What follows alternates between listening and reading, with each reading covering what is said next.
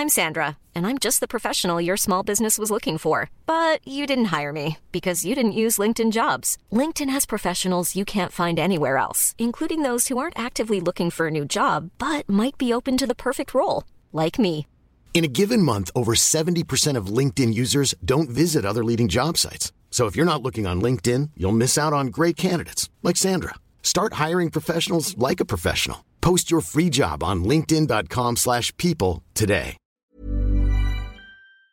Peloton isn't just bikes and treadmills. It's a team of expert instructors ready to motivate you 24/7. Whether you have 5 minutes or 40, there's a Peloton class that fits into your day. Experiment with new types of movements set to iconic music without any of the sold-out classes or awkward locker rooms. Workouts you'll crave, only on Peloton. Now the Peloton Bike Plus is its best price yet at $500 less. Find more game-changing prices on the original Peloton Bike and Peloton Tread. Visit onepeloton.com to learn more. When it comes to wardrobe staples, the things that feel as good as they look are what we wear again and again. But finding those perfect closet additions can be tough, especially in the shoe department. Unless you're shopping at Rothy's and their sustainably made machine washable shoes that are built to last because they knit both style and comfort into every pair. The Rothy's signature sneaker combines game changing comfort with a tirelessly cool look, so it goes with every outfit, from casual to elevated. And their one of a kind driving loafers feel great with or without socks and come in classic colors and eye catching patterns. Forget about the break in periods you expect from other shoes. The soft, flexible materials and wildly comfortable Rothy's insoles make their shoes one of the most wearable right out of the box. Find out what the hype is all about. Discover your new favorite pair of shoes and get $20 off your first purchase at rothys.com forward slash hype. That's R O T H Y S dot com slash hype. Primero nos decían que la inflación no iba a llegar, luego que la inflación sería meramente transitoria. Y ahora el argumento es que la inflación es buena, que la inflación perjudica a los ricos y beneficia a los pobres. Pero ¿realmente es así? Veámoslo.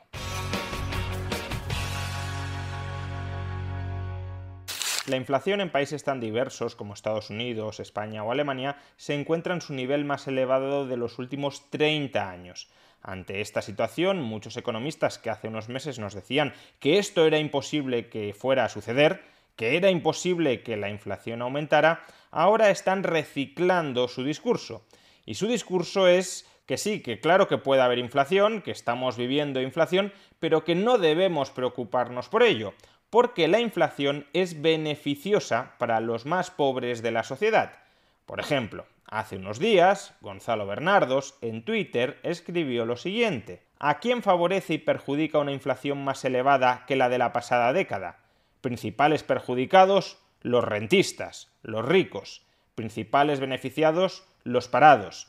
Tienen más fácil encontrar un empleo si la mayor inflación es por un gran incremento de la demanda. Asimismo, Eduardo Garzón hace unos meses, quizá colocándose la venda antes de la herida, publicó el siguiente vídeo en el que nos intentaba explicar que si bien la teoría monetaria moderna no generaba inflación, aunque generase inflación, tampoco sería tan mala, porque la inflación es beneficiosa para las rentas más bajas. Entonces, ¿por qué esa manía con tratar de que la inflación sea muy baja, en torno al 2% anual? Pues hay explicaciones de todos los colores, pero una muy interesante es la que señala quiénes se benefician de la inflación y quiénes pierden con la inflación. Los inversores financieros y los acreedores pierden con la inflación, mientras que los deudores salen ganando. Por eso es verosímil pensar que es la élite financiera la principal interesada en que la inflación esté lo más baja posible, incluso aunque ello sea a costa de lastrar el crecimiento económico. ¿Beneficia la inflación a los ricos? ¿Beneficia la inflación a los pobres? Bueno, creo que al responder esta pregunta debemos huir de a priorismos. Los efectos de la inflación sobre el patrimonio de una persona dependerán, por un lado, de la composición de sus activos, por otro lado, de la composición de sus pasivos, por otro lado, de la sensibilidad de sus ingresos a la inflación y por último, de la sensibilidad de sus gastos a la inflación. Dicho de otra manera, la inflación afecta a activos, a pasivos, a ingresos y a gastos, y por tanto es la combinación de todos estos efectos lo que provoca que la inflación enriquezca o empobrezca a una persona. En concreto, si una persona tiene activos que se revalorizan con la inflación, por ejemplo algunos tipos de acciones, por ejemplo propiedad inmobiliaria, también podría llegar a ser el caso del oro o de las monedas digitales como Bitcoin. Si una persona tiene ese tipo de activos y hay inflación, puede que la inflación no le dañe o incluso que desde el lado del activo salga beneficiado.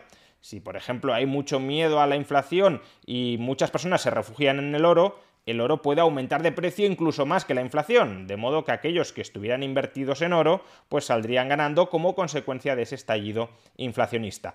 Pero bueno, como poco, a un activo frente a la inflación se le pide no perder, es decir, que suba tanto de precio como ha subido la inflación. En ese caso, la inflación desde el lado del activo no te estaría perjudicando. En cambio, si tienes activos que no se revalorizan con la inflación, básicamente renta fija, entonces la inflación te arruina. Desde el lado del pasivo, pues tres cuartos de lo mismo. Si tienes pasivos que no suben con la inflación, que haya inflación te beneficia. Si debes una cantidad de dinero fija, que haya inflación te beneficia porque el valor real de esa deuda se disuelve. Ahora, si tuvieses deudas que, por ejemplo, estuviesen indexadas a la inflación, pues que hubiese inflación no te beneficiaría. Tampoco te perjudicaría, pero desde luego no te beneficiaría en la medida en que el importe nominal que tendrías que devolver se incrementaría conforme aumenta la inflación. A su vez, si no tienes deudas, desde el lado del pasivo la inflación tampoco te beneficia.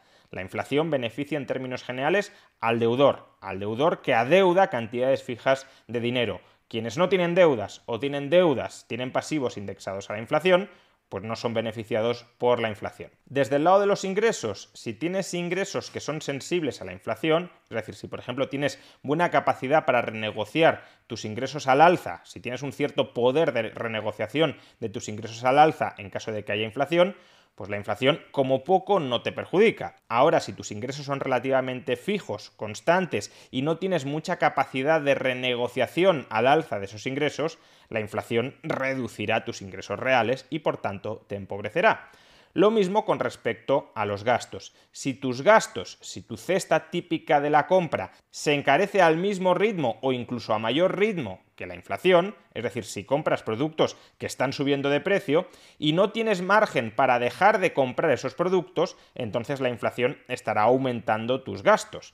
Imaginemos que una persona no puede elevar sus ingresos al alza porque no tiene capacidad para renegociar sus ingresos, su salario al alza si hay inflación, y en cambio su cesta de la compra sí se está encareciendo y son productos tan básicos que no puede dejar de comprar, pues esa persona se empobrecerá muy notablemente. Ahora, si puedes dejar de comprar aquellos productos que se han encarecido más con la inflación o tu cesta de la compra está compuesta por productos que no se están encareciendo por la inflación, entonces, desde el lado de los gastos, la inflación no te tiene por qué perjudicar. De manera que si, por ejemplo, tienes capacidad de renegociación al alza de tus ingresos por inflación, acudes a tu jefe y le dices, mira, los precios están subiendo un 4%, súbeme el salario un 4% para acompasar mis ingresos a la inflación.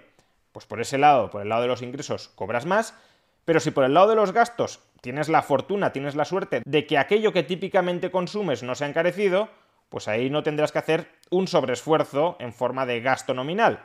Cobrarás más en términos nominales, pero no gastarás más en términos nominales. De manera que por este lado, por el lado de los ingresos y de los gastos, te estarías enriqueciendo gracias a la inflación. En resumen, la inflación beneficia a aquellos que tengan activos que se revaloricen con la inflación y a aquellos que tengan pasivos que no se revaloricen con la inflación. También beneficia a aquellos que tengan ingresos que se revaloricen con la inflación y a aquellos que tengan gastos que no se revaloricen con la inflación. En cambio, la inflación perjudica a quienes tengan activos que no se revaloricen con la inflación y a Peloton isn't just bikes and treadmills. It's a team of expert instructors ready to motivate you 24/7. Whether you have 5 minutes or 40, there's a Peloton class that fits into your day. Experiment with new types of movements set to iconic music without any of the sold-out classes or awkward locker rooms. Workouts you'll crave, only on Peloton. Now the Peloton Bike Plus is its best price yet at $500 less. Find more game-changing prices on the original Peloton bike and Peloton tread. Visit onepeloton.com to learn more. The I didn't realize you liked me that way deal. Because it's one thing to receive McDonald's, but an entirely other thing to know that they woke up early to face the world and bring you McDonald's breakfast still hot in the bag. Appreciate you. There's a deal for every morning. Now grab two loaded sausage burritos for only three bucks. Prices and participation may vary. single item at regular price cannot be combined with any other offer or combo meal. Ba-da-ba-ba-ba. This is Sarah's O'Reilly Auto Parts story. Driving cross country with two young children is ambitious, to say the least. Then our check engine light came on. We pulled into O'Reilly Auto Parts and they tested it. Turned out it was a faulty sensor. They referred us to a great mechanic just down the street and we were back on the road in no time.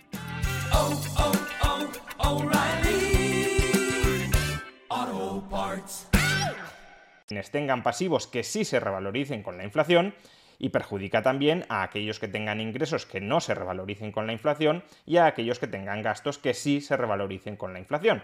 Por tanto, antes de decir si los ricos o si los pobres salen en términos generales, universales, atemporales, beneficiados o perjudicados por la inflación, lo que tenemos que analizar es cuál es la composición del activo y del pasivo de ricos y pobres, cuál es la estructura de ingresos y gastos de ricos y pobres. Si no hacemos esto, todo lo demás es hablar por hablar. Bien, pues empecemos analizando cuál es la estructura del activo en España por niveles de renta, para ver si en función de la estructura del activo cabe pensar que la inflación beneficiará más a las rentas más altas o a las rentas más bajas. En primer lugar, ¿cuáles son los activos reales que poseen las familias de renta baja o de renta alta?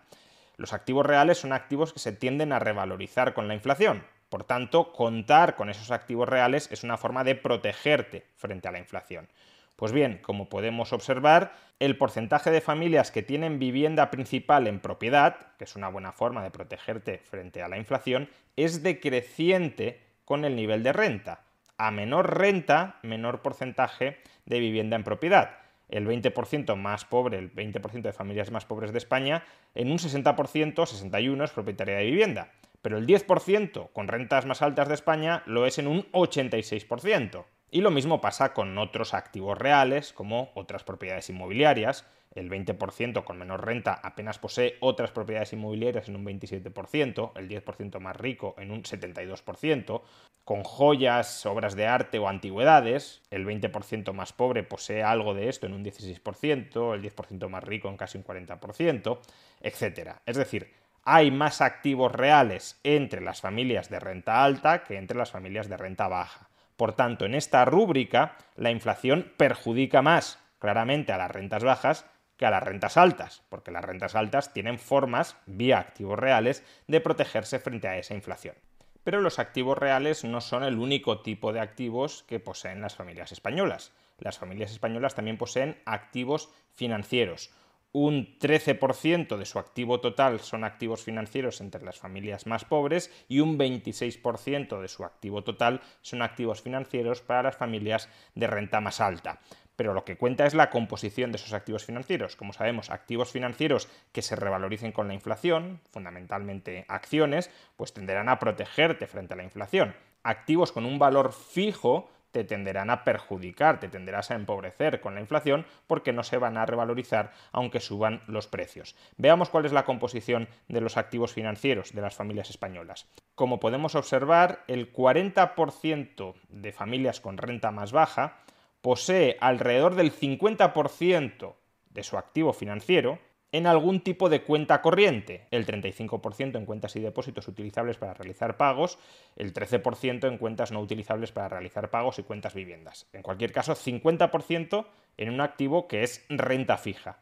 En cambio, el 10% de familias con mayor renta apenas tiene el 20% de su activo financiero en este tipo de cuentas.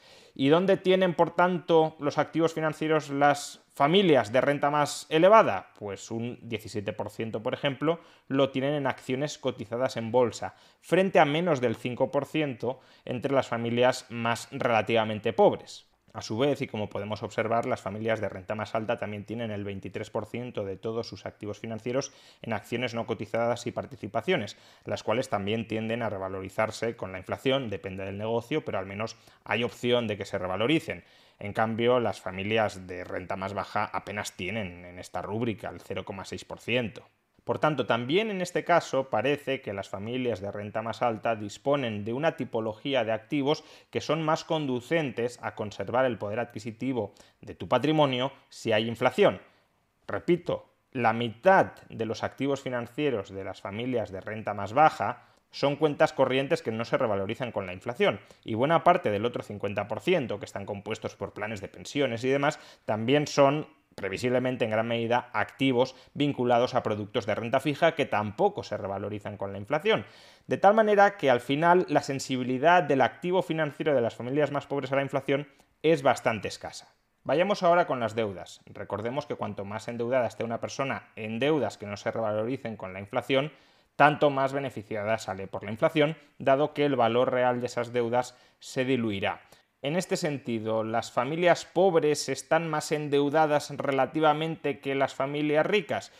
Pues no está ni mucho menos tan claro. Como podemos observar, la deuda como porcentaje de los activos totales de una familia entre las familias más pobres representa la deuda sobre los activos totales el 10,4% y entre las familias más ricas, eh, las familias en el top 10 de ingresos, esas deudas representan el 9,3% de sus activos totales. Es decir, si las familias más ricas están relativamente algo menos endeudadas que las familias pobres, pero no es un abismo de diferencia.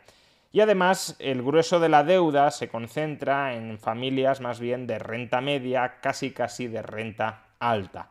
Por consiguiente, aquí no existe, como en el caso de la vivienda o como en el caso de la distribución de la tipología de activos financieros, diferencias muy abruptas entre la cantidad relativa de deuda que poseen los ricos y la cantidad relativa de deuda que poseen los pobres.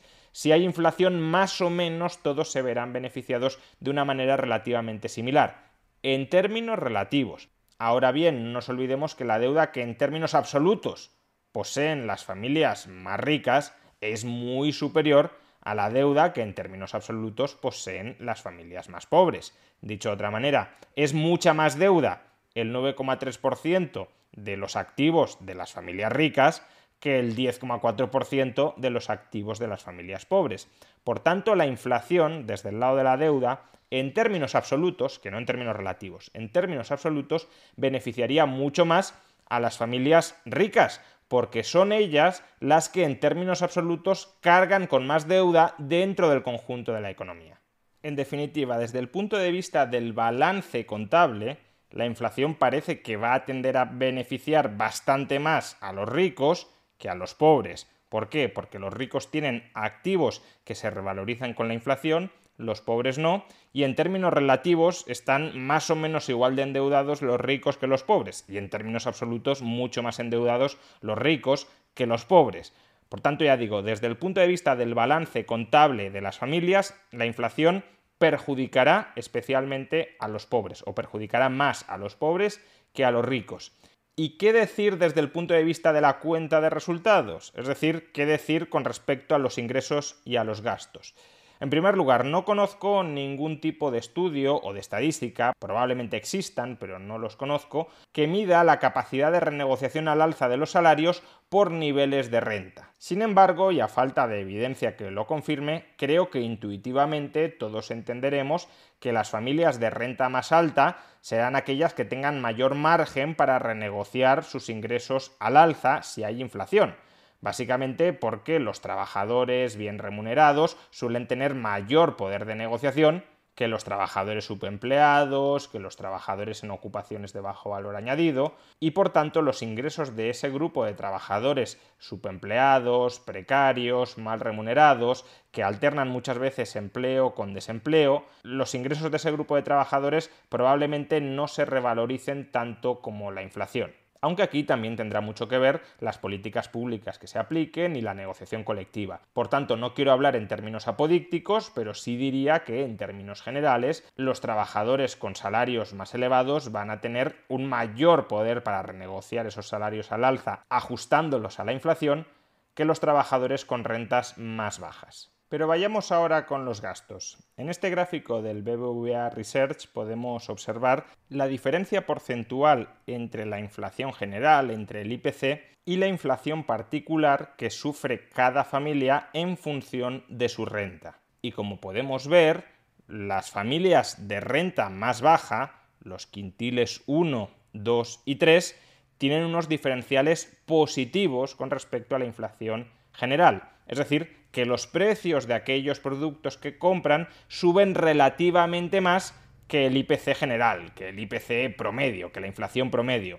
En cambio, las familias de renta más alta, los quintiles 4 y 5, tienen diferenciales negativos con respecto a la inflación general. Es decir, que los precios de los productos que ellas compran suben menos que la inflación general.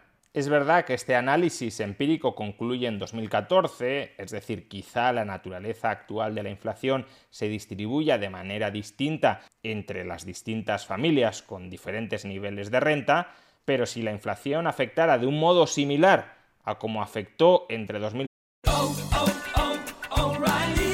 This is Sarah's O'Reilly Auto Parts story. Driving cross country with two young children is ambitious, to say the least. Then our check engine light came on. We pulled into O'Reilly Auto Parts and they tested it. Turned out it was a faulty sensor. They referred us to a great mechanic just down the street and we were back on the road in no time. Oh, oh, oh, O'Reilly Auto Parts.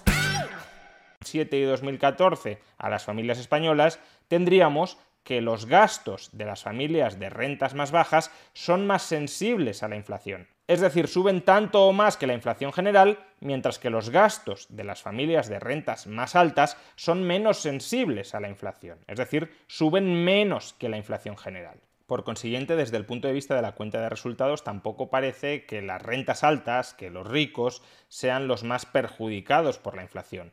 Probablemente sus ingresos sean relativamente más sencillos de indexar a la inflación que los de las rentas bajas y como vemos, su estructura de gastos es menos sensible, está menos dañada, perjudicada por la inflación que la estructura de gastos de las rentas bajas.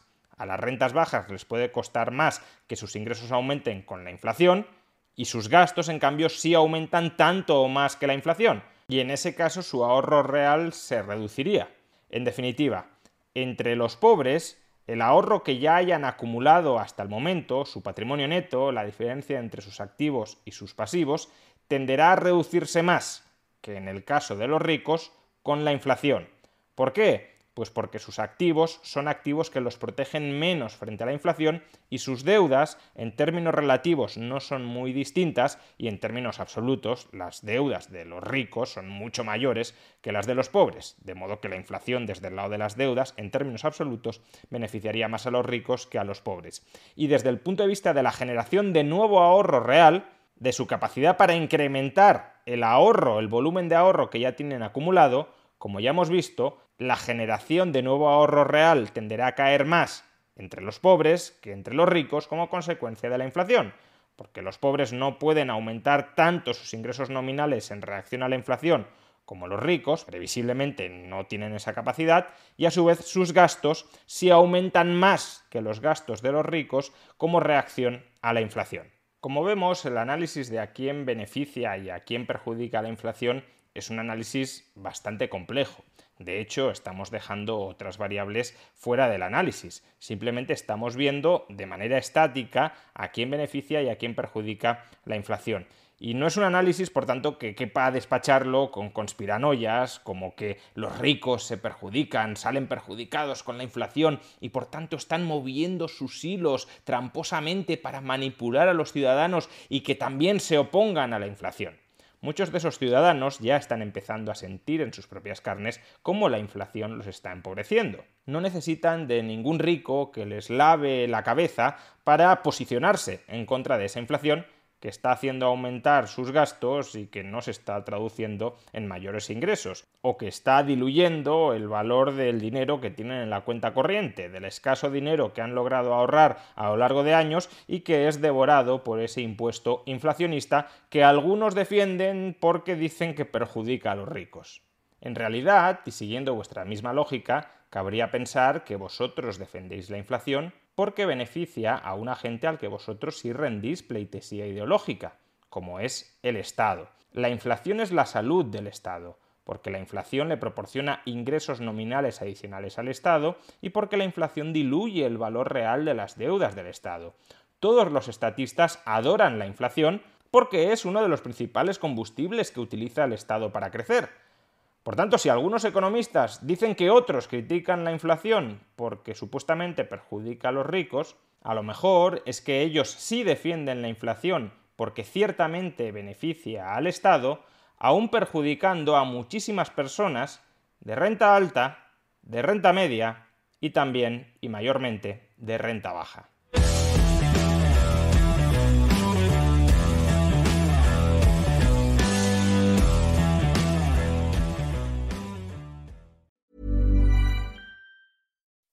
When you make decisions for your company, you look for the no-brainers. If you have a lot of mailing to do, stamps.com is the ultimate no-brainer. Use the stamps.com mobile app to mail everything you need to keep your business running with up to 89% off USPS and UPS. Make the same no-brainer decision as over 1 million other businesses with stamps.com. Use code PROGRAM for a special offer. That's stamps.com, code PROGRAM.